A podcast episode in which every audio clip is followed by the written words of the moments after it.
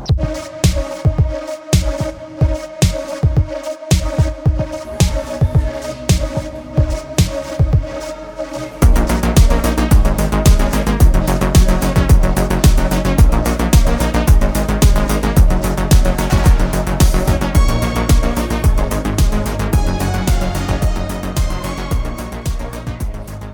m'appelle Hugo Fréjabiz, je suis auteur et metteur en scène. Je sais pas pourquoi, d'où ça vient le théâtre. Euh, de- D'en faire avec des gens, d'écrire pour des amis, je crois que ça vient de là au tout début. Quand j'étais au collège, lycée, ça prenait différentes formes. On faisait des, des- soit des films, des choses comme ça, mais on a rapidement fait du théâtre. Puis moi, c'est vraiment l'idée d'écrire pour, euh, pour un groupe, pour une bande. Ça me, ça me plaisait beaucoup, beaucoup, beaucoup cette idée-là de d'écrire pour des amis, l'idée de, de troupe qui est un peu désuète, qui est un peu à la, à la base du théâtre, l'idée de troupe, mais qui est un peu. Aujourd'hui, j'ai l'impression que c'est quelque chose qui est un peu moins présent, mais avec l'idée du projet et tout ça. Alors que ben, je pense que si tu devais trouver une origine, ce serait ça, vraiment d'écrire pour des amis, qui sont aussi des artistes, évidemment, mais écrire pour le groupe, quoi. Mais est-ce que tu as fait du théâtre avant d'écrire ou tu as écrit euh, D'abord écrit, puis après j'ai fait des. Je suis allé notamment au, au lycée, on a pris option théâtre, mais c'était du jeu, mais je- je- moi ça m'intéressait. ben, moi je voulais pas jouer, mais c'était une manière d'être au contact avec euh, mes amis interprètes, et puis de travailler le théâtre au sens large, mais c'était vraiment l'écriture qui m'intéressait, ou, ou de faire du théâtre, ce qu'on appelle la mise en scène, quoi. Mais, donc j'ai fait un peu de cours de théâtre euh, au lycée, en jeu, mais ce qui m'intéressait c'était vraiment de l'écrire, donc. Et ça s'est inscrit comment dans ton parcours? J'ai, ça a été d'abord très très solitaire. J'ai beaucoup beaucoup écrit euh, de mon bord, euh, ce qui est toujours étrange parce que le théâtre c'est fait pour être joué, c'est fait pour être quand même en groupe. Donc j'ai d'abord écrit beaucoup euh, seul, euh, des, des, pas mal de pièces euh, polyphoniques ou des monologues, mais j'étais seul là, là-dedans et c'est vraiment l'appel de l'École nationale de théâtre du Canada à Montréal où j'avais entendu parler de cette école-là parce que un certain Wajdi Mouawad, dramaturge, avait été passé par là, qu'à cette époque-là je le, je le vénérais un peu. Ah, je savais pas qu'il était. euh, Ouais, il est passé par, les, le- par le NT. Puis quand je lisais ses livres et que je voyais quatrième de couverture, ça vient d'où un auteur? Puis il y a marqué École nationale de théâtre du Canada. J'ai regardé. J'étais trop jeune pour appliquer. J'ai demandé est-ce qu'on pouvait avoir une dérogation. Ils m'ont dit non.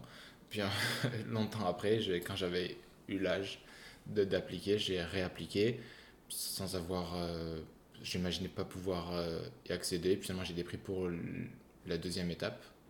Donc je suis venu ici une semaine. euh, du jour au lendemain quasiment, j'ai pris un billet d'avion au dernier moment, j'ai passé les épreuves, deux trois jours intenses, puis ils m'ont dit le lundi que c'était bon, donc je suis revenu trois jours avant l'école en septembre 2016. Donc je suis venu pour l'école. Donc c'est ça, là, c'est là où ça a pris une tournure euh, académique et l'école nationale est quand même, c'est pas, c'est pas un détail dans, dans le parcours quoi, mais sinon c'était vraiment très solitaire au début, puis depuis le NT c'est extrêmement collectif. Ça s'inscrit comment cette collectivité? Bah, Dans ta rencontre avec d'autres personnes euh, Le- le- L'école nationale de théâtre du Canada, c'est un truc où tous les corps de métier se mélangent. Je trouve que c'est ça qui, est quand même, qui fait une certaine identité, c'est que tu rencontres des actrices, des, concepteurs son, euh, des scénographes, euh, des metteurs en scène, des metteuses en scène. Enfin, tu rencontres tout le monde. Et moi, ce, qui, ce que, je trouve assez bouleversant, c'est de pouvoir justement rencontrer ces gens-là et de pouvoir directement tester les textes, de pouvoir faire des choses. En première année, ça s'est mal passé au niveau euh, administration avec le Québec et le Canada. J'étais renvoyé du territoire canadien pendant six mois. C'était comme une espèce de punition.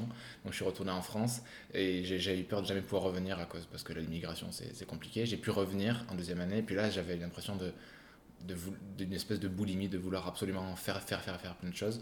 Donc on faisait des lectures des on, se passait j'écrivais pour les gens qui étaient dans ma cohorte euh, interprète moi j'étais en écriture mais qui étaient en, écri- qui étaient en interprétation. Donc euh, je leur pa- passais des textes on faisait des lectures euh, samedi dans la cafétéria de l'école dès qu'il y avait des festivals on pouvait faire on essayait de- on, allait jouer dans des festivals festival international anarchiste de Montréal. On l'a fait on est allé à Québec des trucs comme ça. Une espèce de vraiment d'envie de juste rencontrer les autres. Donc les interprètes euh, des concepteurs, des conceptrices son, lumière, une scénographe, justement, je disais avec qui. Ensuite, on a fait des projets au Liban. Donc, vraiment, cette idée de, de se mettre autour d'une table de se dire bon, ben, on fait du théâtre, il faut tout le monde, on se parle, moi je l'écris, puis après, euh, qu'est-ce qu'on fait? Donc, c'était vraiment. Vraiment, c'est pas, c'est pas, pas une. Comment dire C'est pas une, une fausse euh, croyance, mais l'espèce d'idée du collectif, de la troupe, c'était grâce à cette école-là où on vit 24 heures sur 24 avec les autres ça a pris un sens fou et j'avais une écriture qui était extrêmement individuelle, personnelle avant. à Lyon, et là, ça devenait quelque chose de. Ça existait enfin. Puis moi, c'est ça dont j'avais besoin, je pense, de pouvoir vraiment rencontrer le, monde et, et créer à, à 10, 12. Quoi. Puis tu dis, euh, tu as dit, on fait du théâtre, maintenant qu'est-ce qu'on fait? Comment, comme l'école nationale, t'a aidé à, comme formater une nouvelle, euh, une nouvelle vision du théâtre? Qu'est-ce que ça veut dire? Est-ce que ça a changé ton rapport au théâtre? Puis comment tu... Euh, quel est ce rapport maintenant actuel euh, au théâtre? C'est vraiment intéressant parce qu'il y, y, aurait beaucoup à dire du... À quoi servirait une école d'art. C'est ça, j'ai pas mhm. la réponse du tout. Mais pour, mon, pour moi, je sais que pour certains d'entre nous aussi, je me suis beaucoup construit aussi contre l'école a beaucoup de choses qui t'apprennent, mais je trouve que ça, sert à ça aussi une école. Puis on pourrait même imaginer le, terme de presque de laboratoire, parce que qu'est-ce qu'on apprend, je sais pas. Euh, oui, sûrement qu'on apprend des techniques, euh, j'imagine pour les interprètes, techniques de jeu, nous aussi techniques d'écriture, mais c'est pas tellement ça que je, que je retiens aujourd'hui. Peut-être que j'ai appris énormément, j'ai été formaté par ça, j'en sais rien, mais aujourd'hui c'est vraiment l'idée de laboratoire, on a un espace, euh, l'école est ouverte jusqu'à minuit, on peut créer tout le temps. Euh, les gens sont là pour faire de l'art. Donc il y a une espèce de, laboratoire géant où on est toujours en train de euh, écrire, essayer des choses, faire lire. Il y a des tout ce qui est même parallèle à ces cours-là, il y a des soirées, soirées lecture à la bibliothèque de l'école organisées par le grand Simon Barry, ou plein de choses comme ça qui existent en parallèle de l'école. Donc je ne sais pas ce que m'a appris l'école exactement. Je sais que je me suis beaucoup opposé à ça, que certains cours, certaines manières de penser le théâtre m'ont m'ont des fois frustré, énervé, euh, enfin évidemment, mais, je, sais que ça a été un bouillon, un bouillonnement pendant trois ans où notre seule raison c'était de faire du théâtre. Et ça, ça, c'était quand même assez fou. On parlait du théâtre du matin au soir, on rencontrait des gens, euh, on n'a pas trois professeurs, on en a 15, 20, euh, donc c'était des fois des ateliers de, de 5-6 cours, ça brasse tout le temps, on rencontre des gens et puis surtout on se fait une famille avec les gens, donc autant à l'intérieur qu'à l'extérieur, que, autant entre le 9 à 18 heures de cours que avant, après, pendant. Je sais pas comment, qu'est-ce que j'ai retenu de ça Évidemment, plein, plein, plein, plein de choses. Euh, oui, on apprend des, techniques d'écriture, mais en même temps, ce qu'ils disent, et puis je le crois aussi, c'est que lorsqu'on arrive là, on est déjà un auteur ou une autrice lorsqu'on arrive à l'école. Puis, je pense que c'est vraiment l'idée de la rencontre et du laboratoire. En tout cas, moi, c'est comme ça que je l'ai vécu, c'est comme ça que j'aimerais euh, qu'elle soit davantage même, de, laboratoire, de pouvoir explorer des choses. Et puis, euh, les plus grands professeurs, je trouve, étaient euh, ceux et celles qui engageaient des discussions avec nous, parce que je ne sais pas si on peut apprendre l'écriture, je ne sais pas si on peut apprendre le jeu. Oui, bien sûr qu'on peut apprendre des, des techniques, sûrement, c'est sûr, mais ce qu'on apprend, c'est une manière de penser le monde, l'art et tout ça. Donc ça, je trouve mmh. que c'est pour ça, c'est un monde fou, quoi, l'école nationale. Mais est-ce que justement, quand tu parles de bouillonnement, est-ce que c'est pas ça qui a donné naissance à Rassemblement Diomède ou ça existait avant ton entrée euh, Non, non, non, euh, non, ça existait en plein milieu. Ça existait en plein milieu, ce collectif-là qu'on a fait à l'initiative d'Esther Duplessis, que tu as vu jouer d'ailleurs. Mhm. Euh, c'était en réaction au début, c'est comme ça part toujours d'un détail, c'était pendant les élections de 2018, on disait qu'est-ce qu'on peut faire nous en tant qu'artistes pour agir aux élections? Puis on se dit, on va, lire des textes dans la rue, des textes de poésie, des textes de littérature, de, de romans, de n'importe quoi. On va lire des textes. Puis on s'est construit une petite estrade qui s'appelait 45 minutes de révolution. Puis on se foutait dessus, puis on lisait des textes aux passants, puis les gens pouvaient prendre la parole sur cette tribune. Donc c'est parti d'un truc de vouloir mettre le théâtre à l'extérieur, dans la cité, une place qu'on imaginait qui était sa place au théâtre, au milieu de la cité. Et oui, c'est arrivé parce qu'on on était ensemble, on pensait le théâtre tous les jours ensemble, euh, on, vivait la vie à travers ce prisme-là, comme on fait aujourd'hui en fait. Le, le théâtre, c'est bah, évidemment que c'est pas juste un, art qu'on pratique euh, en, en, telle et telle heure, c'est aussi une manière de. Lorsqu'on se, lorsqu'on se voit en privé, on se parle de théâtre ou de manière de comment on voit le monde à travers le théâtre. Donc ce groupe-là, il est aussi arrivé de ça, de se dire comment on peut faire? On est, on est à l'école, c'est très fermé, c'est très consanguin, mais c'est normal, c'est une école, quoi, c'est très vase clos qu'on fait pour faire sortir ce théâtre-là à l'extérieur et puis le refaire prendre une place centrale.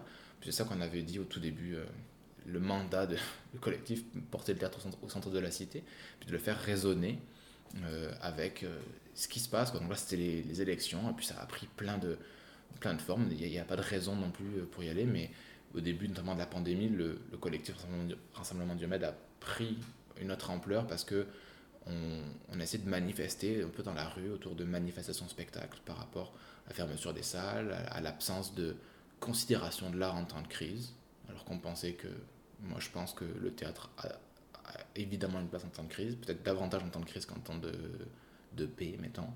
Et donc ce groupe-là a pris là une ampleur un peu de, de groupe artistique qui ou insurrectionnel.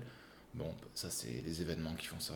Est-ce que c'était prévu? J'en sais rien. En tout cas, pendant la pandémie, ce groupe-là nous a beaucoup, beaucoup, beaucoup servi à faire de l'art malgré tout, à travers différentes formes, beaucoup à l'extérieur, euh, dans les centres commerciaux, parce que c'était les seuls lieux qui étaient toujours ouverts.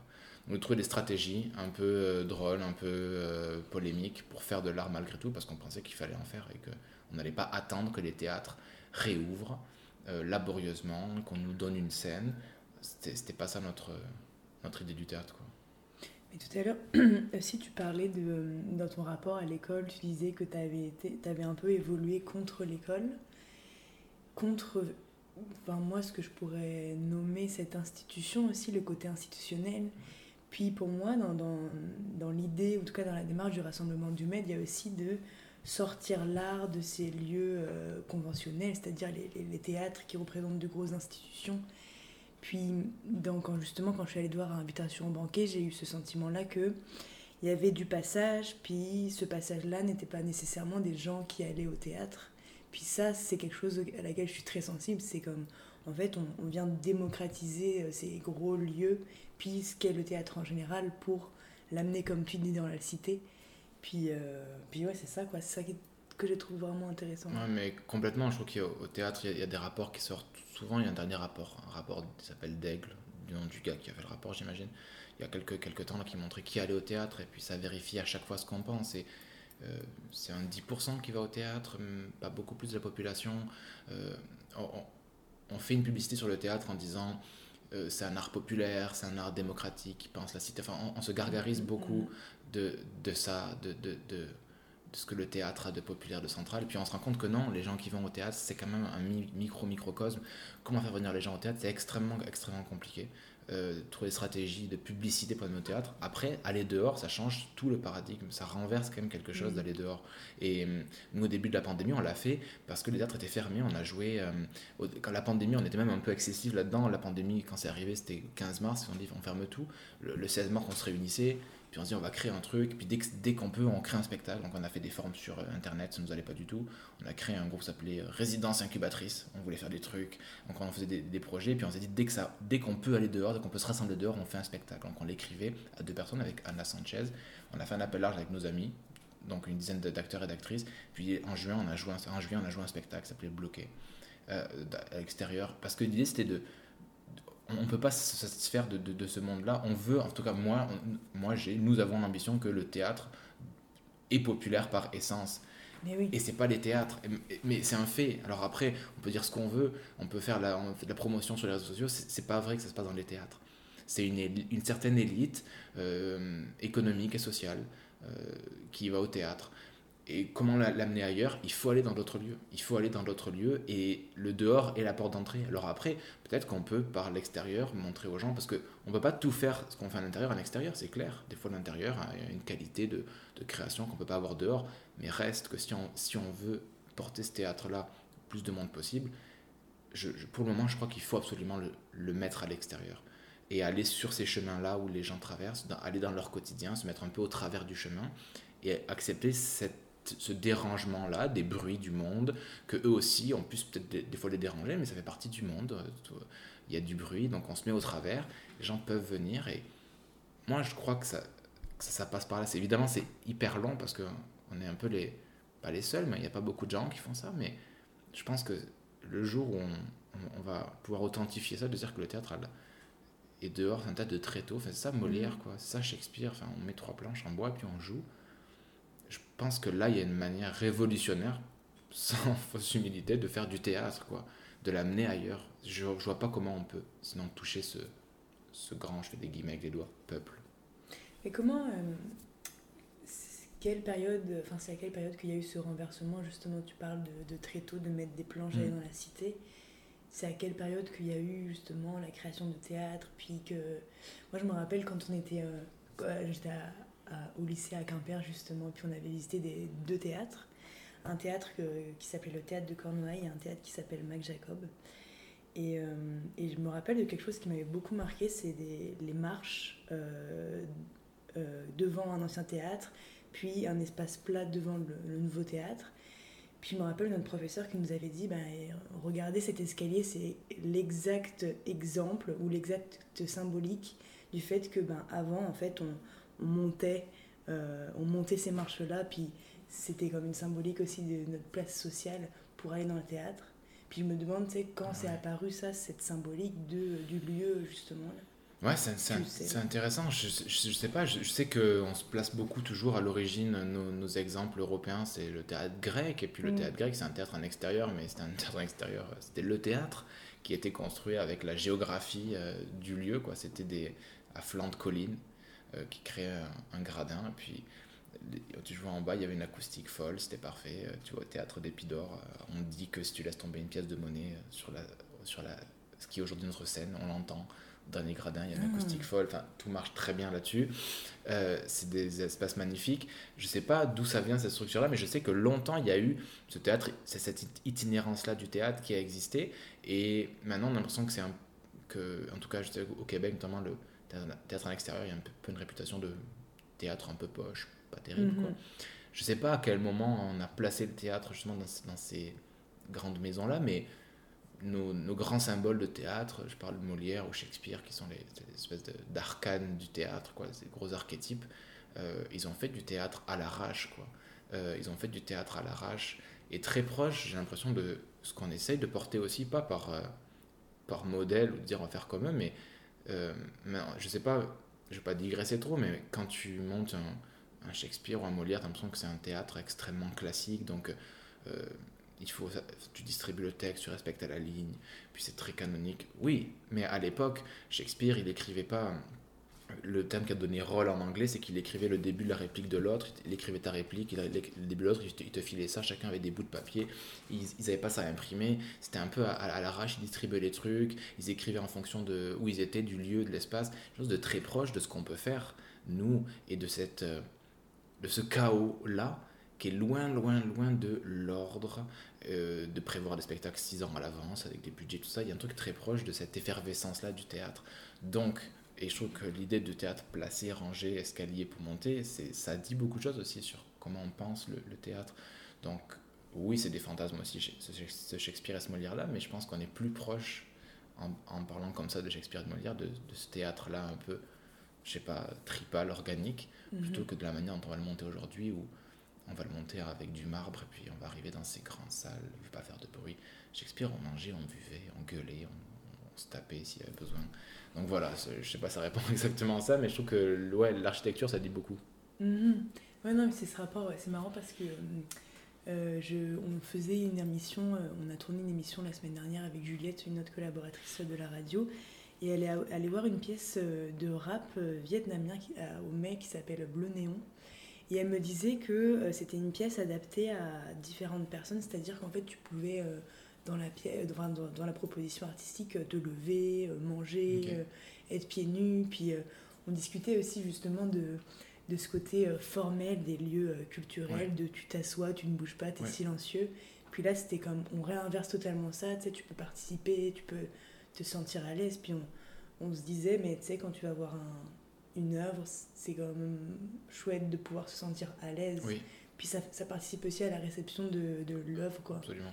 Non, non, mais je suis mm. tout à fait d'accord. C'est c'est tout bête parce que des fois de jouer dehors où on invite les gens à euh, venir à manger, boire et tout ça, invitation banquet, on a, on a même euh, on a proposé à boire et tout ça, à manger. Mhm. et puis les gens, ça, ça, change des fois tout. C'est drôle parce que c'est rien, juste une mini autorisation. Mais quand tu rentres dans un théâtre aujourd'hui et tu as un message d'accueil qui te dit alors, euh, tu éteins ton, ton cellulaire, euh, tu, euh, mets, tu, tu, mettais, tu mets ton masque. Euh, tu lèves pas, pas de bruit, pas de cigarette, pas de manger, tout ça, déplier vos bonbons à l'avant. Enfin, oui, je comprends. ouais, je comprends l'idée, mais tu te fais d'abord engueuler, quoi, comme, dans les, comme dans les transports. Enfin, on, te dit d'abord, euh, tu arrives dans un théâtre, tu t'assois, puis tu te fais dire cinq trucs que tu dois pas faire. Ouais. Puis, enfin, si, excuse-moi, c'était un acteur ou une actrice qui était rangé par un papier de bonbon, euh, t'as as, un souci, moi, je pense, de, de, de, jeu et de rapport à l'autre, quoi. Donc, je comprends, je vais pas faire semblant de pas comprendre, mais non, je comprends pas vraiment. T'arrives, tu te fais engueuler, quoi. Mhm. Alors, tu, tu fais ça, tu mets ton masque, tu te tais, euh, tu tousses pas. Non, mais t'as le, droit- t'as le droit de vivre aussi. Alors, après, nous, des fois, on est confrontés à ça. Et puis, euh, un enfant qui crie tout le temps, ou quelqu'un qui. euh, une personne qui est un peu alcoolisée, et puis qui vient euh, participer excessivement, évidemment, ça nous. Ça nous ça nous confronte. Ouais, évidemment, on va pas dire que tout est un accueil euh, bien heureux. Mais c'est quand même ça la vie. Ça fait quand même partie de ça. Le, le jour où tu es venu pour inviter ton banquet, il y avait quelqu'un qui, euh, je pense qu'il avait bien bu, tout ça, et puis contribué, puis il a le droit, puis ça fait partie maintenant du spectacle. Puis moi, il, me- il venait me parler, puis je trouve que ça fait partie du spectacle, ce oui. qu'il racontait. Alors après, est-ce que ça dérange le public Ok, mais ça fait partie, voilà, ça, ça fait partie d'un truc. Alors après, euh, on n'a jamais eu de problème, quoi. C'est juste que, oui, des gens qui participent, ils répondent. Mais tant mieux, on a envie de ça, quoi, Mhm. je pense. Mais j'ai l'impression que dans, dans les discussions, ce qui revient aussi, c'est- ou, enfin, tu me dis si je me trompe, hein, mais comme j'ai le sentiment que la jeune génération a davantage conscience euh, à travers le théâtre, mais d'un volet euh, social, puis une prise de conscience que le théâtre n'est pas que de l'art, mais qu'il faut justement avoir conscience de cet enjeu social qui, euh, qui imbrique différentes choses, le volet économique, Oui. enfin tout ce que tout ce qu'a introduit Bourdieu avec le capital culturel, économique, puis est-ce que à l'école vous avez des cours justement qui introduisent euh, ce genre de problématiques, ce genre d'enjeux ou... Non, je- en tout cas, à l'école à l'ENT, pas du tout. Et, et, et, et je trouve que ça dit, ça dit quelque chose de l'école aussi. J'avais rencontré euh, pour une entrevue euh, il y a 2-3 ans euh, David Murger qui fait partie d'un collectif belge où il a fait une école, Mhm. lui, en Belgique. Et puis, il disait qu'à l'entrée de l'école, il y avait des, des citations de, de Bertolt Brecht, qui est quand même pas le- l'artiste le moins politique, c'est moins qu'on puisse dire, quoi. Des, des grandes citations qui mettaient le théâtre, qui le politisaient. Je trouve qu'à l'ENT, c'était pas du tout ça. Puis je pense que c'est des choix, et puis c'est pas, pas, pas pas grave, mais c'est des choix aussi des- esthétiques. Moi, je me reconnais peut-être plus dans, dans l'idée d'une école qui prend en compte que oui, le théâtre, est, est- c'est politique, c'est social, évidemment.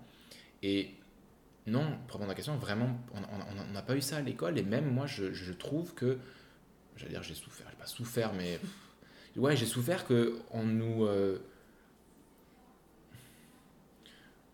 on nous retire un peu de, comme si on était dans une bulle et le, monde extérieur était pas. Moi, souvent, j'avais besoin de savoir pour qui on écrivait, euh, où ça se passait, qui allait être là, un peu pour. C'est pas vrai qu'on ait écrit dans l'absolu. C'est pas vrai qu'on joue dans l'absolu. Euh, des fois qu'on est invité à écrire des choses, j'ai besoin de savoir qui c'est qui nous invite pour savoir qu'est-ce qu'on va faire, quoi. Parce que c'est pas pareil de jouer pour un public de théâtre, pour enfin bref. Je trouve que l'école a pas du tout pris ça euh, en compte, alors que c'est quand même ça le théâtre. Et c'est vrai que je pense que là, il y a, un- il y a un manque euh, énorme euh, de ouais, politisation du, du, du truc. Et quand tu dis que ce que la jeunesse, j'espère sûrement, et tu parlais de Bourdieu, je pense que tout est tellement lié, on peut pas faire semblant ça, de dire ouais mais nous moi je suis pas un artiste trop politisé mais on s'en fout c'est pas une sorte de militance ou pas tu peux pas faire semblant que c'est à la base de ça Euh, enfin je veux dire tout artiste devrait militer euh, pour euh, j'en sais rien euh, la semaine de travail à, à 12 heures quoi. Parce que c'est ça qui va tout changer. C'est pas en faisant une pièce différemment ou ce qui va changer radicalement le- l'accès à la culture par exemple. C'est mon point de vue. Mais oui c'est des nouvelles œuvres c'est certain évidemment mais on en parlait hier d'ailleurs. Parce qu'hier on était dans un meeting un peu politique avec Catherine Dorion, Ruba Gaza, les députés, enfin un truc un peu, on était une dizaine. Ah, euh, au une- conseil. euh, Non, on était dans une coop, euh, Ah, c'était très drôle. Bref, mais c'est, je pense que l'accès à la l'accès à la culture, ce, ce- ce truc-là, il est évidemment à penser et par nous aussi. Et, et oui, si on écrit de nouvelles pièces, ça va faire de nouveaux publics, mais penser le, la structure, même la superstructure qui, qui, va faire que les gens vont venir ou pas au théâtre, elle est aussi importante. Comme ça, c'est ce que je te dis, et d'autres ne seront pas d'accord avec ça, mais jouer même un, Molière euh, à Montréal-Nord où il n'y a pas de théâtre, mettons, c'est peut-être beaucoup plus fort politiquement et, et même artistiquement que jouer une pièce euh, d'une autrice euh, palestinienne ultra vénère au théâtre d'aujourd'hui parce que ça va être les mêmes personnes qui vont le voir. Et c'est ça qui est, qui, qui est triste des fois de, de, de se dire, mais qui, sont des qui est un très bon théâtre, en plus c'est pas ça la question, mais peut-être que la force politique ou la force euh, de changement, ce sera de jouer de Molière là, où il n'y en a pas. Alors l'idéal, c'est de faire jouer l'autrice palestinienne. Ouais. Évidemment, on est d'accord, dans, dans les quartiers où il n'y en a pas. Mais oui, je pense qu'il faut le penser, ça, absolument, ce rapport-là, social, politique, du théâtre. On est obligé. Et puis, tu, tu, tu nommais Bourdieu, mais tu sais, quand il dit, mettons, un quand Bourdieu dit un musée, ça sert à savoir qui va au musée, Mm. qui va pas, ben oui, c'est tout ça qu'il faut penser. Tu as, entendu le podcast sur euh, France Culture? Ah non C'est là où. euh, C'est là où C'est ils- vrai ouais, ouais, Ah oui, oui, oui, mais il y a- il y a- ça. il y a- oui, oui, c'était- ils ont fait, ouais. Ouais, ils ont fait un podcast euh, vraiment intéressant. Puis Oui, c'est vrai, où vrai. Ils parlent justement dans le rapport au musée de on apprend à, à voir là. En Exactement. Fait, puis qu'on n'est pas comme ça là. Puis que- Exactement. Mais c'est- ça, ça rejoint ce que tu disais tout à l'heure sur le théâtre avec l'architecture, euh, ce qu'on te dit. c'est ça. Et, et- et c'est sûr, ça conditionne tout. Et, et c'est- sûr que c'est sûr que ça, ça te formate à penser quelque chose, euh, tout ce décorum-là. Alors que dehors, quand tu fais, euh, tu fais semblant, en même temps, c'est vrai, c'est une vraie main tendue quand même. Tu dis, ah, vas-y, viens, viens. Et puis t'arrives en retard, bah, c'est pas grave. Mhm. T'arrives à une heure, c'est pas grave. Viens, prends à manger, c'est pas grave. Installe-toi, c'est pas quoi. Ben, ça crée un autre rapport du corps dans l'espace, de la disponibilité, de la manière dont tu es attendu par les. Enfin, je suis certain que ça change beaucoup, beaucoup de choses. Mhm. C'est intéressant quand tu, euh, quand tu euh, parles de euh, faire jouer Molière euh, dans des Mhm. lieux justement où ça serait pas joué. On en parlait avec Sarah qui joue dans Invitation à banquet pour replacer un peu là. Et elle nous disait, on parlait justement de la démocratisation de l'art, puis elle nous disait, oui, mais en même temps, faut pas prendre les gens pour des cons.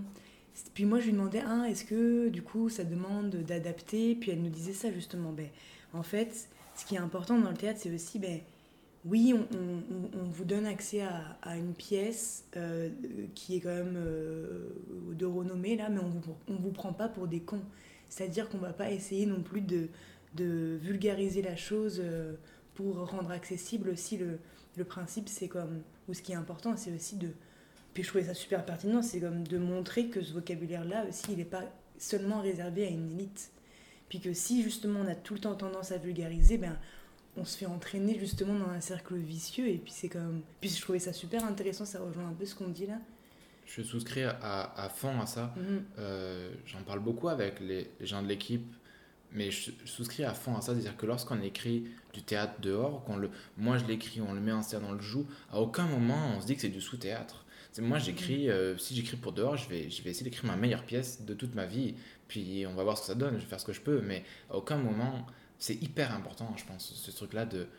Les, les gens comprennent tellement de choses, le public Mhm. il est plus intelligent que toi, ils sont plus nombreux, sont plus intelligents que toi, et puis je trouve qu'à l'école, des fois on a eu ça, on a eu des commentaires de, euh, sur des textes qu'on faisait pour de dire attention, c'est un peu compliqué. Moi je comprends, mais attention, le public, c'était faux.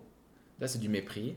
Et, Oui, et c'est faux. Des gens- on, on, a fait, on avait les pièces, nos, nos pièces de, ma pièce de finissant, qui est, qui est une pièce qui est, j'en sais rien ce qu'elle est, mais c'est pas une pièce simple. Avec, puis des gens qui vont peut-être une fois par an, ils ont tout compris, évidemment. Puis ça veut dire quoi tout comprendre, on s'en fout. Mais cette, cette mise en garde-là de nos contemporains au théâtre, de nos euh, collègues qui disent attention, moi je comprends, mais attention le public, j'ai jamais pu vérifier ce truc-là que les gens ils comprenaient pas. Et ça, je trouve ça vraiment insultant. J'aimerais qu'on me dise euh, qui, sont ces gens-là qui comprennent rien? Ben, moi, je les ai pas, je les ai pas vus.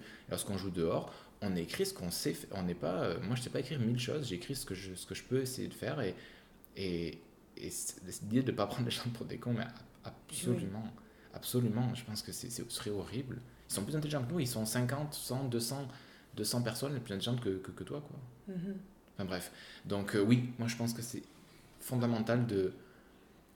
Tu livres ce que tu, ce que tu veux livrer, mais tu penses pas au rabais, quoi. Mhm. Puis je pense que le tas dehors, il doit être encore plus exigeant que dedans. On a encore moins de chance à l'erreur, on n'a pas tout, tout le décorum, toute la cosmétique d'une salle avec la musique, du confort. Je pense qu'il faut, pour dehors, pour attraper la- l'attention, il faut en- encore être encore plus exigeant euh, et, euh, et rigoureux, j'ai l'impression.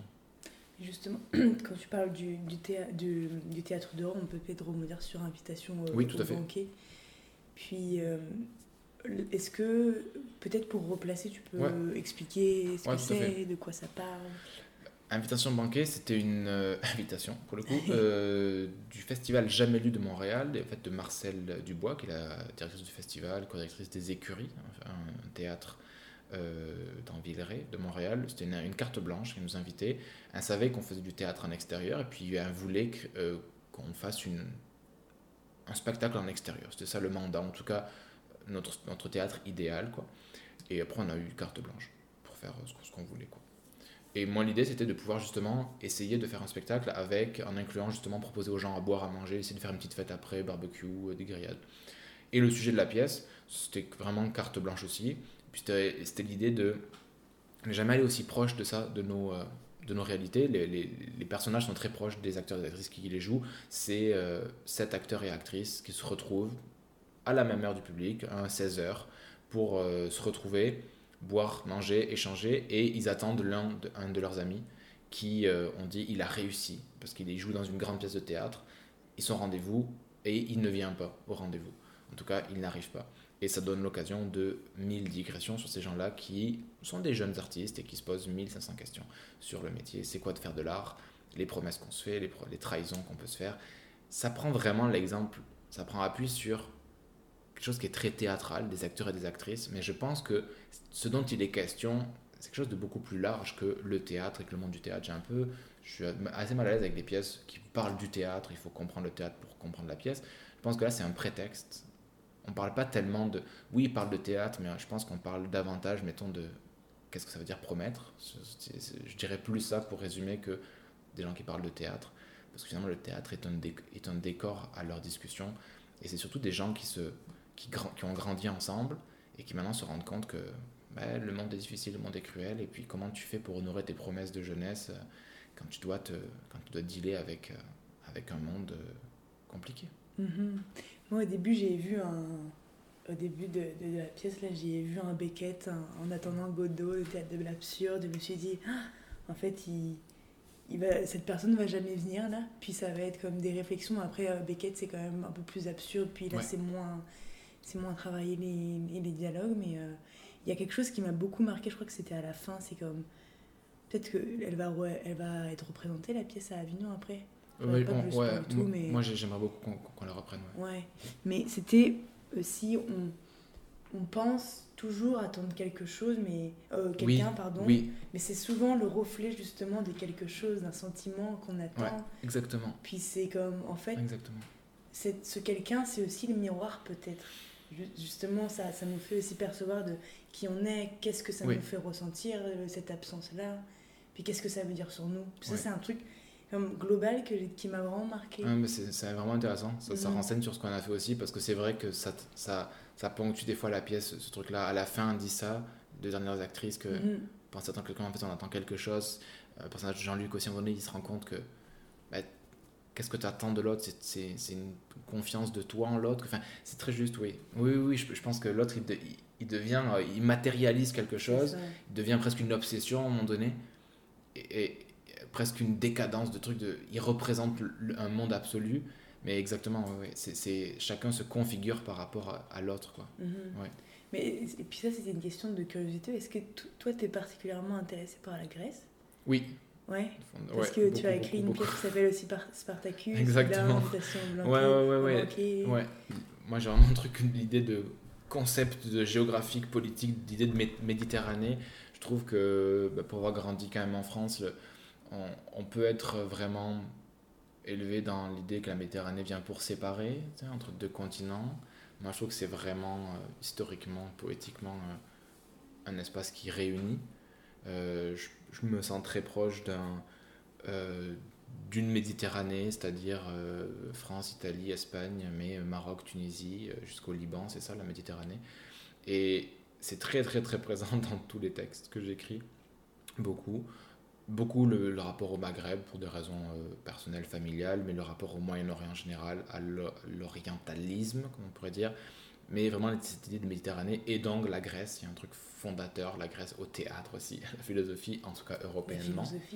Pour, le, pour les Européens que nous sommes, c'est comme notre point un peu alpha, notre origine, et dans les textes, c'est très très très présent, et à la fois sur leur configuration ben, théâtrale, poétique, religieuse, païenne, puis aussi, euh, dans, bah, l'invitation bancaire, il y a aussi un rapport beaucoup euh, militaire aussi. Enfin, tout, tout c'est cette image-là que j'aime bien reconvoquer, des fois pour aussi s'en moquer, la caricaturer, mais moi, c'est un truc qui, m'est extrêmement euh, cher et présent. Pourquoi Je ne saurais pas pourquoi. J'ai cherché un peu pourquoi, je ne sais pas. En tout cas, je sais que, c'est vraiment présent dans l'écriture. toutes les pièces traitent de ça d'une manière ou d'une autre. Des fois, bah, tu parlais de Spartacus, là on plonge 2000 dedans, puisqu'on joue des, des, gens qui évoluent dans ces espaces-là il y a 2000 ans. Mais là, une pièce comme le théorème d'Euclide, bon, qui porte le nom d'un grec, mais qui parle de, justement de, de building à Beyrouth, par exemple, ou, Mhm. euh, justement cet héritage de la guerre. Enfin, c'est extrêmement présent, complètement. Je trouve que c'est fondateur même. Parce que tu as écrit combien de pièces à date là? Euh, je sais pas, une 15, 15 20. Ok. En, ouais, il y en a une dizaine d'édités ou un peu plus, mais j'en ai écrit plus. Des fois, elles sont pas éditées. Puis là, ça me donne envie de te, de poser une question sur ton processus euh, D'écriture? d'écriture, oui. Euh, ben, dernièrement, en tout cas, sur les, mettons, les 5-6 dernières années, sur les 10 dernières pièces, c'était beaucoup euh, en sachant pour qui je les écrivais et où ça allait être fait, comment ça allait être fait. C'était assez important. C'est de- des demandes du coup? Euh, mais non, non, c'était moi, ça venait de moi, mais de réunir une équipe, de dire, bon, ok, qui, fait partie du truc, ok, après ça peut bouger. Là, là cette pièce, Invitation bancaire, elle est vraiment écrite pour des gens. Euh, cette pièce Spartacus, elle est écrite pour des gens. Je savais qui allait jouer tel personnage. Euh, le théorème de 2020, on l'a joué juste avant la pandémie, c'était écrit pour des gens aussi. Ce qu'on a fait dans un centre commercial, ça s'appelle Hôtel Promontoire, pareil. Donc il y a vraiment l'idée de savoir pour qui tu vas écrire, euh, qui va être dans l'équipe. Et ensuite, je passe beaucoup, beaucoup de temps à à pas l'écrire, la pièce. et après, quand je l'écris, ça va assez vite. Euh, ben, c'est ces pièces-là que je t'ai nommées en un mois. Mais, ça prend beaucoup de temps avant de... C'est pas tellement de la recherche, tout ça, mais c'est ben oui, oui, c'est des recherches au pluriel, euh, de discussions, de, différents, des fois ben, pour Spartacus, de recherches plus historiques, euh, d'autres c'est vraiment de, de voyages, de voyages, de rencontres, de discussions. Beaucoup de temps dans la tête. Puis après, le, entre le- les premières lignes et les dernières lignes, souvent c'est assez rapide. Un mois? Ouais, Ah ouais, hein moi, j'ai- ouais. Bah, celui-là, par exemple, c'était une invitation, donc on s'est dit, ok, j'avais l'idée de, l'idée de, de, de cette table, de cette table-là, que les, les interprètes ne sortent plus une fois qu'ils sont rentrés. Donc il y a tout le monde tout, tout le temps à vue, on attend quelqu'un. Ça, c'était présent depuis un an, je voulais le faire. Là, j'avais besoin de savoir, bon, qui le fait. Puis une fois qu'on a les noms, hop, bim, on le fait. Après, on, on retouche un peu en répétition aussi, parce que c'est des gens que je connais, donc on se permet des, des petites choses, mais souvent, à partir du moment où, ça- où ça démarre, c'est assez placé. Et ouais. Puis au tout début, de, quand, tu t'es présenté, tu as dit t'es auteur et metteur en Ouais. scène.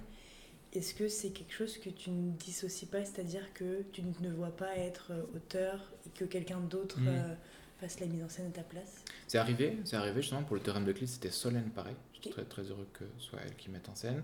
Euh, non, ça arrive, mais dernièrement, de moins en moins. Euh, originellement, c'était pour des raisons pratiques, parce que pour aller vite, je voulais mettre en scène le texte, parce que je voulais que ça aille vite, je voulais que ça prenne pas 6 ans euh, chercher des gens, tout ça. Et après, c'est devenu vraiment un plaisir de. de tu, en écrivant, tu penses à, à aussi la mise en scène. Et ça me plaît beaucoup. Donc, je pense que je serais à l'aise que quelqu'un fasse la mise en scène d'un texte, peut-être. Mais je prends énormément de plaisir au travail de, de mise en scène, surtout au travail de ce qu'on appelle euh, direction d'acteur ou d'actrice. Euh, C'est-à-dire, en fait, juste de comprendre le texte avec eux et elle, quoi. C'est ça aussi, le... ça, ça me plaît beaucoup parce que je trouve qu'un acteur ou une actrice, c'est quelqu'un qui comprend infiniment bien la littérature Mhm. et qui n'a pas un, un, un, posi- un positionnement un peu, mettons, universitaire, docte dessus, qui va. Mais vu que lui ou elle va le, va le dire, va l'intégrer, va le dire corporellement, le texte, je trouve que leur intelligence, elle, est folle, elle, elle m'inspire beaucoup, donc j'ai un, énorme plaisir à travailler les textes avec les interprètes. C'est-à-dire qu'on on va le lire, on va essayer de comprendre ensemble. C'est pas parce que tu l'as écrit le texte que tu comprends tout ton texte, c'est pas vrai. Et j'adore travailler avec les interprètes pour ça, quoi. Euh, pour découvrir le texte ensemble. Et donc, dernièrement, depuis 3-4 ans, ça fait quand même partie d'une même idée, l'écriture et la mise en scène, pour ces raisons-là aussi, parce que je trouve que c'est un aboutissement. Et en écrivant, je pense à comment ça va être mis en scène. Et puis, peut-être que je suis un metteur en scène de mes propres textes, à l'inverse de ce qu'on pourrait croire, euh, je suis plutôt euh, dur avec les, mes textes aussi. J'accepte qu'on coupe, qu'on revienne et tout ça. Euh, des fois, on, dit que les metteurs en scène, euh, ils, sont chiants parce qu'ils veulent pas toucher leur texte, alors que pense que non, je, je suis à l'aise quand on dit ah ouais, non, en fait, ça se peut pas, ça tel truc, ou on change plein d'affaires. Alors qu'avec un texte homologué, ben, on aurait plus tendance à dire bah, on peut pas le faire parce que l'auteur, on sait pas s'il a dit ça ou pas. Mhm. Alors que là, je suis vraiment à l'aise vu que c'est moi qui l'ai écrit. Pour tout changer ou euh, enlever des morceaux. ou, euh, donc bref, je trouve que ça fait partie d'un même geste et j'adore travailler avec les interprètes. Ouais, c'est comme tu le vois comme un travail collectif, que plutôt les acteurs soient à ton service, mais on crée, vous créez une, quelque chose de collectif. Ouais, c'est ça, c'est trouver un équilibre vraiment parce qu'à la fois j'écris, je signe chaque mot, je signe 100% des mots, mais ils ont un travail, c'est ça qui est dur à trouver, puis on va le trouver un jour, mais des fois il y a des écritures de plateau où tout le monde écrit. Mhm. C'est pas le cas, j'écris euh, quasiment 100% de, de ce qui a été là, ou des fois évidemment s'ils ont une phrase je leur rajoute évidemment, mais c'est moi quand même qui signe l'intégralité du texte, mais le- le- les discussions qu'on a ensemble sont euh, extrêmement riches et renseignent sur le texte. Euh, Il y a Kundera qui dit euh, le roman est plus intelligent que le romancier. Mhm. Oui, mais oui, mille fois. Quoi. Enfin, le- nos, œuvres sont plus intelligentes que nous parce que euh, il y a plein de gens qui y réfléchissent dessus. Donc, je trouve que ce moment-là est tellement jouissif de réfléchir au texte, comment tu le comprends, quelle intention. Ah ouais, moi j'aurais vu ça. Ah mais c'est parfait. Enfin, comment on, on évolue là-dedans. Et puis ça continue avec le public ensuite, qui le public te renseigne aussi sur, sur ce que tu as écrit, sur ça bouge. Et puis des fois, devant le public, on a eu des, ces cas-là pour invitation banquée de des gens qui disent Ah, mais en fait, je comprends ce que je joue maintenant. Enfin, tout ce rapport-là de, de dialogue euh, à travers les textes me plaît beaucoup, beaucoup, beaucoup. Et puis qui, euh, qui montre aussi que les mots ne sont pas figés, et qui, Exactement. qui, qui sont, qui sont mouvants. Exactement. Qui sont traversés par les gens aussi qui, qui, enfin, que les mots rencontrent là, finalement. Mais oui, mais. Ouais, et puis c'est de la musique, quoi. Le, le texte, c'est de la musique. On a l'impression que le, le théâtre, ou enfin, tout ce qui est avec des mots, il faut que ce soit absolument de la raison résonante parce que Oui. on dit des phrases. Oui, c'est évidemment que je suis pas en train de dire euh, j'écris des trucs, je sais pas ce que ça veut dire, mais ça reste de la musicalité quand c'est dit à voix haute. Donc, il, y a, il faut laisser une part infinie à la musicalité du, du- du texte. Et ce que tu vas recevoir, ça va pas être la même chose. Oui, il y a, il y a un sens à la phrase, sûrement, mais ça peut, il y a un déploiement de sens à travers la, musicalité aussi du texte et des images et des métaphores. Donc, euh, c'est ça qui est extrêmement intéressant avec le public parce que évidemment que les mots sont mouvants quoi. Et telle image, euh, c'est certain qu'avec ton, ton vécu, ton rapport au monde, Mhm. tes expériences, euh, ce que tu comprends, comprends pas de l'existence, ça, ça, va- ça, va, ça va bouger la phrase même si elle existe. Et donc, qui a raison entre toi et moi Mais personne, ou tout le monde. Enfin, parce que je l'ai écrit j'ai plus raison.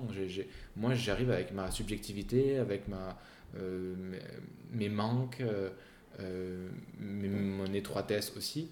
Puis toi, tu abordes. Enfin, bref, donc je trouve que ce dialogue-là, il est infini. Ouais. Mais faut... Et puis est-ce que tu écris sur de- des nouvelles choses Est-ce que tu as des nouveaux projets? De nouveaux textes euh, En ce moment, Ouais, de nouvelles inspirations bah, c'est vrai qu'on ressort d'une période assez euh, chargée parce qu'on on a, on a monté deux spectacles. Donc Spartacus, qu'on a, j'ai réécrit, mais qui existe déjà, mais j'ai quand même réécrit et Invitation banquet. Donc là, c'était un moment, euh, on a joué Spartacus samedi. Donc, voilà, donc là, on a une petite pause. On rejoue Spartacus en France cet été, mais donc là, ça fait un, un- un mois de, et demi de pause. Ça Donc va être c'est- fou ça d'aller à Avignon. hein. Ouais, ça va être drôle. Il me tarde beaucoup. C'est intense aussi Ouais. Avignon, mais ça va être bien. Donc là, pour le moment, j'ai un peu de temps de, de, de, de pause et euh, je suis content. Donc oui, plein de choses à venir. Je sais pas où le prendre, mais euh, ouais, j'aimerais. Il y a plein de choses qui, qui tentent, mais ça, ça fait bizarre un peu parce que là, pendant 2-3 mois, là, c'était assez intense de des- écriture, répétition, jeu, tout ça. Donc là, on est un peu en pause, même si Avignon arrive et qu'il va falloir euh, se préparer parce que Avignon, c'est quand même une aventure aussi. euh, c'est fatigant, quoi. Enfin, c'est c'est une, une- c'est une grosse aventure théâtrale.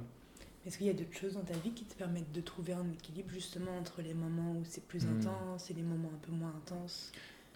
Je pense que je suis pas mal obsessionnel avec le théâtre. Je pense que j'y consacre beaucoup de temps. Euh, Je sais pas si c'est peut-être trop, mais c'est pas mal ma, c'est pas mal ma seule. euh, Ouais, vraiment, mais vraiment le théâtre, je trouve que j'ai du mal à m'en dissocier. Puis quand on se retrouve des fois, on se parle de théâtre. Il y a un truc un peu obsessionnel. Mhm. C'est pas grave. Mais sinon, autre chose, non, j'ai pas, pas grand chose justement à côté. Euh, ouais, non, théâtre. Du sport, des fois, c'est bien le sport, ça fait. C'est l'inverse aussi, ça permet de, de vider. Parce que du coup, quand tu n'écris pas du théâtre, tu vas voir du théâtre? Euh, ouais, mais c'est bizarrement pas ma première source d'inspiration littéraire. Je... C'est drôle parce que moi, la pandémie, ce qui m'a fait peur, c'était qu'on puisse pas faire de théâtre, pas que j'aille plus en voir. C'est pas ça qui m'a paniqué. Je pense que je pourrais ne pas en voir pendant un an, mais je pourrais pas en faire, ne pas en faire pendant un an du théâtre. Ça pourrait paraître bizarre, mais non, je pense que c'est pas tellement bizarre. Je pense que je me nourris plus de. euh, je pense de. de romans, de poésie, de philo. Je pense. Plus que de théâtre. Je lis beaucoup de théâtre aussi. En fait, la lecture, je pense, la lecture me nourrit plus que de voir du, du- du théâtre. Mais Mhm. je pense que c'est. Ouais, vraiment. Donc, euh, je vais en voir, oui, j'en vois beaucoup. Parce qu'on a une émission de radio où on parle de théâtre, donc on va en voir plus que jamais en ce moment. On en voit beaucoup cette année. Mais c'est pas ça qui me nourrit le plus. Je pense que c'est bien aussi. Que ce soit pas notre, euh, je crois que c'est Suran qui dit ça, qu'il faut qu'un philosophe lise de la poésie, qu'un poète lise de la botanique, qu'un euh, musicien lise du roman. Enfin, je pense que c'est important de, de, créer ces espèces de, de, de ponts. Oui, bien sûr. Mais peut-être que aussi le, dans tes lectures, ça te crée un rapport plus direct, plus intime. Ouais, ouais c'est vrai. Puis aussi, moi, je sais que quand je lis, je prends souvent des notes, ouais. puis ça crée quelque chose de. Je le retiens beaucoup plus. Oui, oui, c'est vrai. Que quand je vais voir une pièce, oui, je peux prendre des notes, tu sais, mais c'est ouais, différent là. Non, je trouve que la lecture, il y a un mm. truc euh, qui est étrange parce que c'est contre à contre-emploi de un peu de ce qu'on nous présente aujourd'hui dans notre société quand même on est très happé par l'image et, le temps et c'est dur je trouve de retrouver de la, même nous bah, on a quand même grandi nous avec euh, avec les images avec mm-hmm. le internet tout ça la télévision ces images là c'est flux non stop la lecture il y a un truc un peu de résistance à ça mm-hmm. et qui est difficile des fois à trouver euh, parce que tu as des vidéos qui durent deux minutes, tu as l'impression d'avoir compris un truc du monde, alors qu'un roman, bah, il faut que tu lises de 10, 15, 20, 30 heures, 40 heures dessus.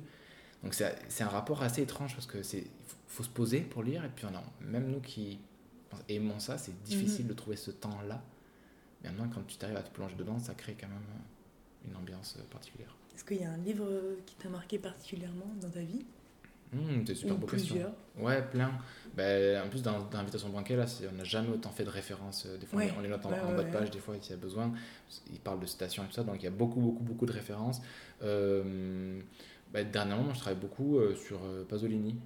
Sa poésie, Spartacus. Il y, a, y, a, deux intertextes avec Pasolini qui vient parler de un poème qui s'appelle L'humble Italie, où il vient trans transpercer un peu le texte avec cette extra contemporanéité là et en même temps cette, parce que Pasolini est très intéressé évidemment des formes archaïques et il a fait des films là-dessus il écrit là-dessus donc Pasolini beaucoup dernièrement euh, ouais puis un philosophe non une philosophe et un, Mathias Sénard qui est un auteur que j'aime beaucoup beaucoup beaucoup qui me fascine Boussole. ouais Boussole je le trouve fascinant, euh, vertigineux. Mm-hmm. Tout ce qu'il écrit, me, je trouve ça bouleversant ce qu'il écrit. Puis lui aussi, il, a, il, il, parle, le, il parle le, le, perse, euh, il parle l'arabe, le libanais. Euh, et puis dans son flow, ce qui m'intéresse, c'est que dans un texte comme Zone, c'est une seule phrase qui traverse 500 pages. Moi, ce souffle-là, me, je, me sens très proche de ça, de ces, de ces, de ces longs souffles-là épiques. Et euh, en philosophie, Barbara Stiegler, j'en parle, tout, le temps. Ben oui. parle tout le temps. J'aime beaucoup, beaucoup, beaucoup son papa, qui est décédé il y a deux ans maintenant, je uh-huh. crois. Euh, Bernard Stiegler, qui est un, des plus grands penseurs, euh, concept, euh, un des plus grands philosophes, pas de philo, mais un des plus grands philosophes contemporains. Et je trouve que Barbara Stiegler aussi, elle envoie du bois.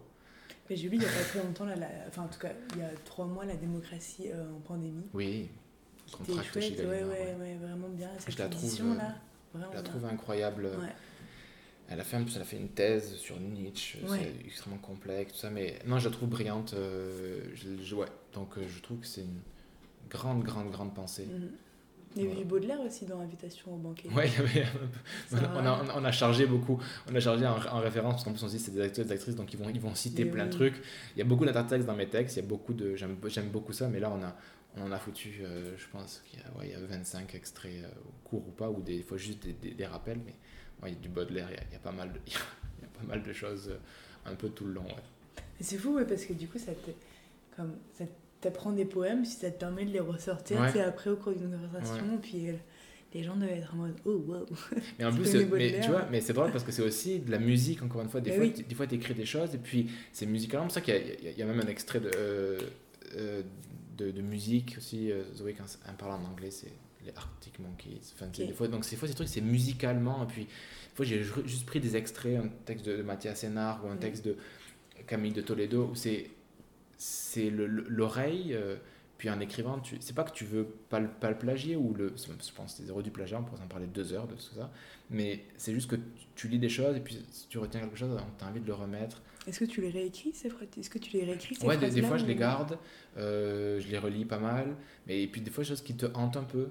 Mais souvent, un des, un des textes de Mathias Sénard euh, euh, s'appelle L'alcool et la nostalgie, ou il y a des choses comme ça, tu fais Ah ben c'est beau, je trouve l'alcool et la nostalgie, ça, ça t'envoie choses, donc hop, tu le remets, puis, mm -hmm. puis ça, ça, ça y fait. Je crois que c'est ça, je crois que je, je, je l'ai ici. Ouais, c'est ça, l'alcool et la nostalgie. Ah, tu l'as toi Ouais, c'est un très beau texte de, de Mathias Sénard, et, et donc c'est des choses qui te, musicalement, qui te, qui, qui te touchent et qui viennent avec toi. Euh, Dans le texte, il y a Camille de Toledo que j'ai repris où Ouais. il dit euh, trahir, oublier, puis disparaître. C'est super beau. C'est juste ça, tu fais ok. Puis ça, ça, te renseigne, puis ça, t'amène ailleurs. Donc c'est pas tellement. euh, bah, je trouve que c'est la citation pour aller ailleurs, pour aller plus loin, puis d'accepter qu'on est fait de ça, qu'on est fait des mots des autres aussi. Et ouais. Ouais, c'est c'est marrant parce que quand euh, j'étais au lycée, les premiers cours de philosophie, je demandais à mon prof, mais je comprends pas qu'on nous apprend à philosopher à partir de la pensée des autres, mais comment moi je me forge ma propre pensée. Puis justement, il m'avait expliqué que si notre pensée se forge à partir de la pensée d'autrui, puis que ça nous permet aussi de rebondir et puis de, de se forger ben, notre propre. euh, notre, notre, pro- notre propre raisonnement là. Ouais. Puis ça fait quoi ce Ouais, c'est vrai. C'est rappelle. drôle dans la pièce, parce que justement dans la pièce Invitation banquet, à un moment donné, il y a un dialogue entre le personnage de Jean-Luc et d'Esther, Mhm. où justement euh, il cite maladroitement euh, Rousseau, puis dit on s'en Oui. fout de on s'en torche de Rousseau. Mais non, il dit dis une idée originale contre toute la littérature du monde, une idée originale contre toute la littérature du monde. Quoi. Puis il y a ça aussi, l'envie- de dire quelque chose de nouveau, mais qu'est-ce qu'on, comment on fait avec du nouveau? Puis on est pris avec ça, on est pris avec ces, ces références-là qui nous sortent euh, du néant et qui en même temps nous disent ah, mais c'est des géants qui nous étouffent aussi. Enfin, comme la langue, tu sais, ça, ça te sert, à la- en même temps, t'es rivé avec ça, donc t'es empêtré avec cette espèce de géants qui ont passé en tout. Mais qu'est-ce que je vais écrire moi Qu'est-ce que je vais penser maintenant euh, que telle, telle personne a pris la parole En même temps, c'est ça, c'est ce rapport euh, conflictuel avec nos référents. Puis on vient pas de nulle part. Si t'as Mhm. appris à parler, c'est parce que des êtres humains, qui souvent étaient tes parents, Eh oui. t'ont transmis ça. quoi. Mais full. Puis quand tu parlais d'oralité, est-ce que tu, est-ce que quand tu écris, tu les lis tes phrases euh, tout seul? Ouais, ça arrive. C'est pas automatique, pas tout le temps, mais euh, oui. Et puis, comme euh, j'ai été un peu musicien, mais je le suis pas du tout, pour pas appeler ça, mais les- je crois que les, les musiciens, ils entendent la musique dans la tête aussi s'ils lisent une Mhm. partition. Je pense à ça quand, quand j'écris, euh, t'entends la musicalité. Euh, donc, mais ça, c'est très très très fort, je pense. C'est premier, je pense, le, le rythme, quoi, le, le- le rythme. Oui, le sens, mais oui, donc des fois, de relire juste. Euh, moi, sur pas mal de textes, je, je lis mes textes un peu aussi, euh, dans des pièces qu'on a faites. Je me mouille un petit peu des fois. C'est soit hyper important de de- d'entendre le texte. Quoi. Puis c'est là où ça prend un peu au théâtre, c'est fait pour ça. Quoi, le Mhm. Bah théâtre. oui. Les premières lectures, c'est magnifique, je trouve. Les, les premières lectures à table avec les interprètes, là où, le texte sonne. Donc, oui, oui, oui, de, de vraiment passer, encore une fois, vraiment par, le, la, par la musique. Et puis, des fois, tu fais. Ah ouais, peut-être qu'on va. c'est long, une pièce, c'est deux heures, mettons, deux heures. Euh, toi, t'es là, t'es fatigué peut-être, t'as faim et tout, tu peux pas tout capter, mais c'est pas grave. Tu reçois des choses, puis après, tu, tu reviendras voir le spectacle, tu reliras la pièce, mais tu accèdes d'abord à un flux qu'est une musique. Mhm. Donc je pense que c'est important de, de partir de là, passer par là. Puis quand tu disais euh, que tu t'intéressais à l'écriture de Mathias Hénard, Mhm. justement c'est son sa recherche stylistique, est-ce que toi c'est un truc- c'est quelque chose qui t'intéresse aussi là, pas que les mots, mais Ouais, aussi ouais. La, la démarche euh, stylistique euh, dans ton écriture? Ouais, complètement. Je sais pas comment le penser exactement ou la penser, là, cette démarche-là. C'est vrai que je... c'est c'est intéressant parce que je sais pas comment je la travaille ou pas. Mais ce qui m'intéresse, moi, chez Mathias Sénard, puis chez un auteur, un auteur de texte qui s'appelle Jean-Luc Lagarce, Oui. dit que lui, moi j'ai commencé à, à- à faire un peu théâtre avec un texte de Jean-Luc Lagarce qui s'appelait Juste la fin du monde. Mhm. Le premier monologue, c'est des, longues, longues phrases. Et puis, c'est pas un effet de style, c'est que la pensée humaine, elle est bizarre et qu'il n'y a pas vraiment de points lorsqu'on parle. Et puis, on fait des détours. Ce que je suis en train de dire, on fait des variations, on fait des parenthèses, mais on s'arrête jamais vraiment avec des points clairs. Et là, c'est des longues phrases que je fais sans m'a- sans m'arrêter. Et ça, ça me touche. Je trouve que ça, c'est du style. Et d'épouser cette idée de la pensée humaine qui est juste un flux avec ses digressions, ses retours, de revenir en arrière, de préciser, de casser une. Tu, tu, reviendras plus ce que tu as dit. Cette espèce de mécanisme-là, ça, je trouve ça extrêmement fascinant. Et moi, je, pense que c'est ça qui me porte à l'écriture, c'est d'essayer d'épouser ce flot de la pensée, donc que je trouve chez, chez Mathias Sénard, par Mhm. exemple, euh, et qui me, qui me touche beaucoup, beaucoup, beaucoup, beaucoup.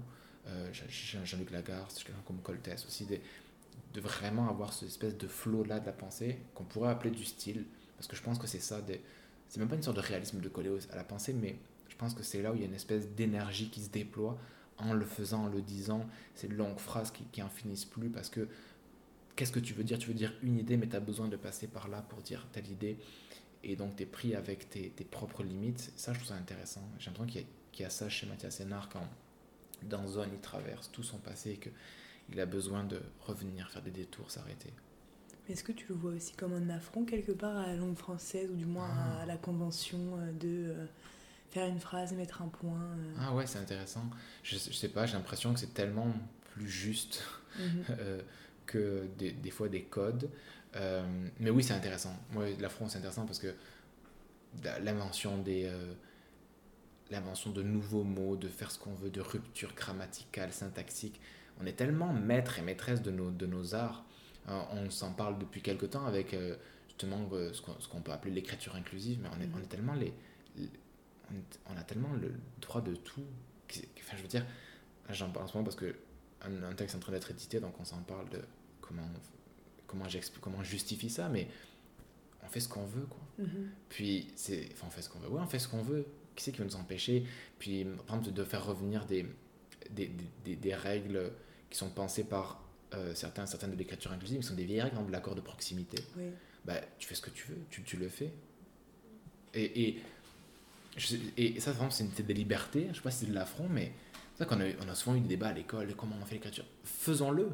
Puis si l'Académie française ne le veut pas, c'est pas très grave. Je veux dire, si l'Académie française dit non, ben, qu'elle dise non. Mais nous, nos textes, ils seront comme ça. Puis on entendra, euh, euh, je sais pas, les guerriers, les guerrières sont belles. Ben oui. Puis les gens feront ah bon, ok. Puis deux ans plus tard, ils s'en foutront parce que Ben oui. c'est là où ça s'invente le langage. Donc ça, c'est intéressant de se dire que tu peux faire des ruptures de, de, de sens, des, des ruptures grammaticales. Les, les plus grands auteurs, les, plus grandes autrices ont fait ça. Victor Hugo, je sais pas, toutes les pages, il y a des trucs de- d'invention. Donc ça, moi, je trouve ça, trouve c'est de la belle puissance de pouvoir réécrire nos, réinventer les choses. Donc ouais, quand tu parles d'affront, je trouve qu'il y, a- ça aussi de, euh, de jouer avec ça. Puis ça, ça marche, j'ai l'impression. Euh, ouais, ça, ça, ça, me plaît bien. Puis je trouve que, je sais pas si c'est ça dans ton idée d'affront, mais quand tu étonnes le lecteur, la lectrice, le public, je trouve ça hyper jouissif comme sens- sensation, même quand tu lis un truc et que tu es, que es un peu étonné par ce que tu viens de lire ou que ça, ça vient de te, rentrer dedans. Mhm. Moi, je trouve que c'est- très très beau ça. Moi, c'est ce qui me plaît aussi dans la littérature d'être désarçonné. Quoi. Donc, euh, des fois, quand une, quand une phrase, euh, au détour d'une je sais pas, d'une virgule, d'une image, n'importe quoi, vient te rentrer dedans et, et vient te faire quoi? Ou te faire rire, ou te, ou te, ou te choquer, euh, par la, par, la, par, la, par la crudalité, cruauté des mots, ou n'importe quoi, je trouve que c'est extrêmement puissant de se faire un mot rentrer dedans. Et percutant, enfin, c'est- aussi là euh, où justement quel- quelque chose vient te- t'habiter quelque part aussi Ouais. là, puis ça te laisse une trace, Ouais, je pense. je pense. Puis quand tu parles de, de langage, je pense qu'il y a, ouais, comme tu dis, une question d'intériorisation, c'est que plus tu vas lire des choses écrites comme ça, mais plus en fait tu vas t'habituer là. Enfin, moi en tout cas c'est le sentiment que j'ai, Je maintenant pense je suis, euh, Je pense aussi. je suis très habituée là l'écriture inclusive, Ah ouais. puis euh, je vois pas du tout le problème, au contraire. Non, et puis il suffit pas de, il suffit pas de- d'attendre que quelqu'un nous dise un tampon. Et c'est ça. Puis tu, tu trouves tes subterfuges après d'y réfléchir. Sais, c'est- intéressant. Moi, j'ai- j'arrive pas à mettre, mettons, le, le- le point médian, parce que je sais pas comment on va le dire à l'oralité, mais tu, tu trouves des, des- des subterfuges. Tu peux, tu, peux, euh, euh, tu peux jouer sur la polysémie, tu peux passer des fois, tu peux, tu peux neutraliser au féminin, Mhm. pourquoi pas. Euh, Qu'est-ce qui empêche? Euh, Ils sont pas cons, les gens, ils vont comprendre que. Ah on peut dire, voilà, c'est quoi ce truc-là Donc, tu as plein de stratégies, puis tu n'as pas à avoir une règle, tu pas à avoir un truc de dire, euh, toi, comment tu te sens libre par rapport à ça, tu travailles ce truc, puis moi, je j'ai pas, euh, j'ai pas arrêté une règle, des fois, je suis pas à l'aise, je fais, ah, je sais pas comment prendre en compte ça, tu vois, de doubler féminin, masculin, c'est lourd, comment tu fais, mais tu cherches tes trucs, puis ça fait partie du, du travail d'invention de, de la langue, quoi. C'est pas grave de pas avoir trouvé, c'est pas grave de, de changer de code des fois, enfin bref, tu vois ce que je veux dire, quoi. Mhm. Donc ça, je trouve ça hyper intéressant. Chacun se positionne par rapport à ça, mais on n'a pas à attendre une règle qui nous dise OK, go. Eh ouais, hein. Si t'es pas à l'aise avec que- le point, trouve des stratégies, et puis personne va te dire euh, fous le point. Personne va te dire trouve des stratégies. Et voilà, donc on, se- on s'est dit est-ce que, est que, mettons, pour un personnage féminin, est-ce que son neutre, c'est pas le féminin? Peut-être qu'elle ne pense pas le monde au neutre, au féminin, peut-être. Donc peut-être qu'elle va passer au féminin d'abord. Puis des fois, il y a des gars qui passent métal droit. Puis ah, bref, je pense que c'est plutôt un terrain de jeu à avoir qu'un truc de carcan. quoi. faut se dire, euh, oh. Et puis il faut voir aussi qui est à l'Académie euh, française. Enfin, quoi.